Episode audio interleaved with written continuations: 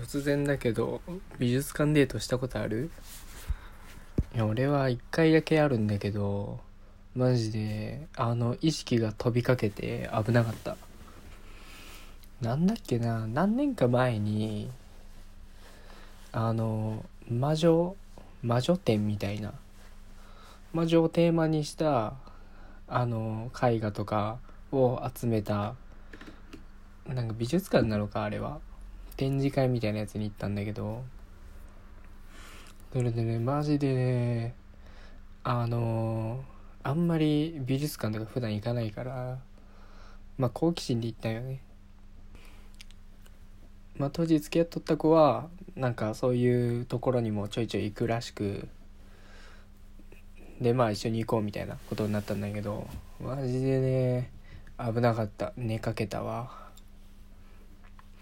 なんだろうななんかよくよく考えたんだけどなんで眠くなったかっていうと美術館の絵に興味がねえってことだよね。まあねその絵自体に興味ある人はそのタッチとか画角とかまあその絵そのものに興味ある人ってそんなに少ないんじゃないかなっていうふうに思って。で美術館の絵はね結局ね絵を楽しむもんじゃないんですよ。じゃあ何を楽しむかっていうとねその絵絵が表すその絵の奥にある物語とかその時代背景とかその描いた人の人物像だったりを想像したり想像じゃないやを知った上でこの人がどういう人でそのどういう背景でどういう思いでこの絵を描いたかっていうのを見るとまあ美術館というものが楽しめるんですよね。だからそういう前知識ゼロの状態でね美術館に行ってもね何にも楽しくないわけですよ。まあその絵っていうのはねそのいわゆる作者の一種の表現方法ということだからまあその時のね心情だったりとかねその状況とかその絵が切り取った物語みたいなのも読み解くを知った上でそのその表現がどう現れているのかを楽しむ場所だと思うよね。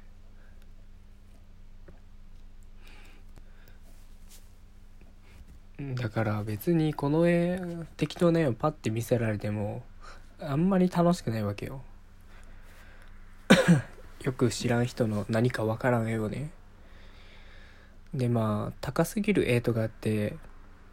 よくあるじゃん。あの誰でも描けるやんみたいなやつ。そう誰でも描けるんよあれは。そう言っちゃダメだな。まあそれは誰でも描けないんだけど。描けそうな絵とか正直あるよ。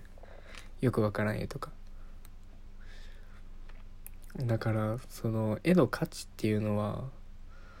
その画力ではない絵そのものではないよね。多分その人の凄さに寄ってくるんよ。例えばまあ全然あの美術史だっけとか知らないからあれだけど。まあ当時彼がこういう状況でこういう思いで描いた絵だから価値があるみたいな。まあゴッホの自画像とかねただのおっさんの絵やん。ひまわりの絵とかね多分花の絵なんて腐るほどあるべ。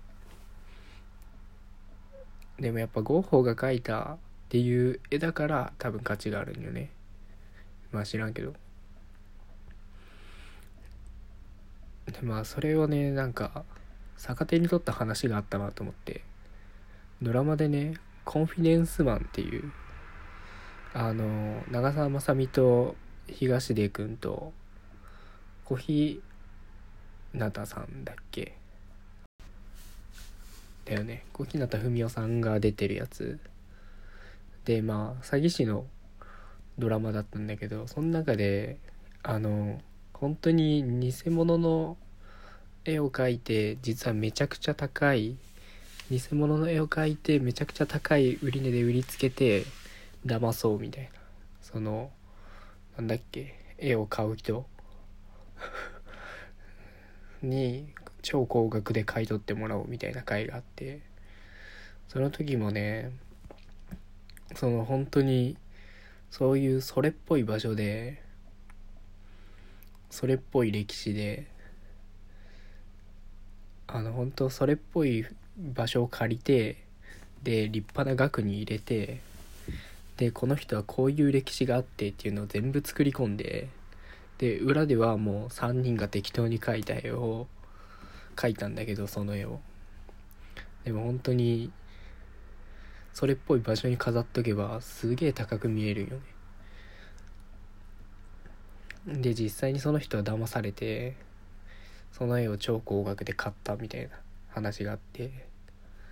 その時にも同じこと言ってたななんか。まあ絵そのものに価値があるっていうよりその絵の奥にある物語に価値があるって感じよね。まあ多分絵自体もね技法とかいろいろあってすごいんだろうけどね。それよりも多分差別化されてるのはその裏にあるものなんだろうな。でまあアーティストつながりで言うとねまあ音楽とかもそうだと思うんだけどまあ音楽自体も多分本当に作り手がどういう状況でどういう心境を表現したかみたいなのが多分一つの曲になってると思うよ。まあその曲自体もまあ音だったりとかリズムとか歌詞で十分楽しめるんだけどその一つの作品として。だから本当はなんかこの曲がどういう思いでできた曲なのかっていうのも知るとより楽しめるよね。でまあ俺の大好きなアーティストにマキシマム・ザ・ホルモンっているんですけどまあね一見聞くとねすごいハードロックでワーキャーうるさい感じなんだけどねよくよく歌詞とか聞いてみるとすごいあれなんよ。ちゃんとね曲に意味があってアルバムとか買うとあの歌詞カードあるじゃん。歌詞カードがあの普通の CD だとペラペラなんだけどマジで冊子で来るの。りょうくんはその勝手な解釈が嫌だったんだっけ？っていうかねちゃんと説明してくれるの。これはこういう時に書いた曲でみたいな。で本当にこういう状況の時を歌詞にしましたみたいな。で歌詞もよくよく聞くとあのデスボイスとか使いながらちゃんと歌っとるよねあれ。うんそれをね改めてそれを分かった上で聞くとその曲の聞こえ方が変わってくるよね。もう全然あれはうるさいだけの曲じゃないからね。是非ね聴いてほしい。でもパッと歌詞見てねよく分からん歌詞とかもあると思うよホルモンは。例えば「つめつめつめ」とかね。あれはなんでよく分からん歌詞かっていうとあの一回英文にした曲を無理やり日本語にしてもう一回歌詞にしとるらしいんよ。あれ急に一時停止したら何話してるか忘れちった。そうホルモンの歌詞にはねその耳に残る発音ってものを利用してるんですよ。そのいわゆる空耳アワードみたいなもんですね。あの空耳アワードってこの洋楽の歌詞がまるまるで聞こえるみたいなやつ。でそれを利用するとその発音が気持ちいい言葉に置き換えてるんですよみんな。アンアップルをアンナパオって言うでしょ。うそのそのように無理やりカタカナにするんですよ。例えばホルモンの中にある「ロック版狂わせ」っていう曲のフレーズで「やれ黒帯バンド黒帯バンド」っていう歌詞があるんですけどその曲の最初の歌詞はお祭りパンクのイメージで出だしからその「ヤーレン節」みたいな感じで「ヤーレン」で歌い出すとインパクトあるしキャッチーだなっていう風に思ってであの後ろに気持ちいい発をくっつけて「ヤーレンブロッピーバーンブロッピーバーン」っていう仮の歌ができたんですよ。で「ヤーレンブロッピーバーンブロッピーバーン」って言ってるとその言葉に近い勝手な言葉を想像しちゃうんですよね。でそれをもうちょっと変えて「やれ黒帯バーン黒帯バーン」にしたんですよ。でその「ヤーレンブロッピーバーン」っていう意味不明だけど発音の気持ちいいフレーズから「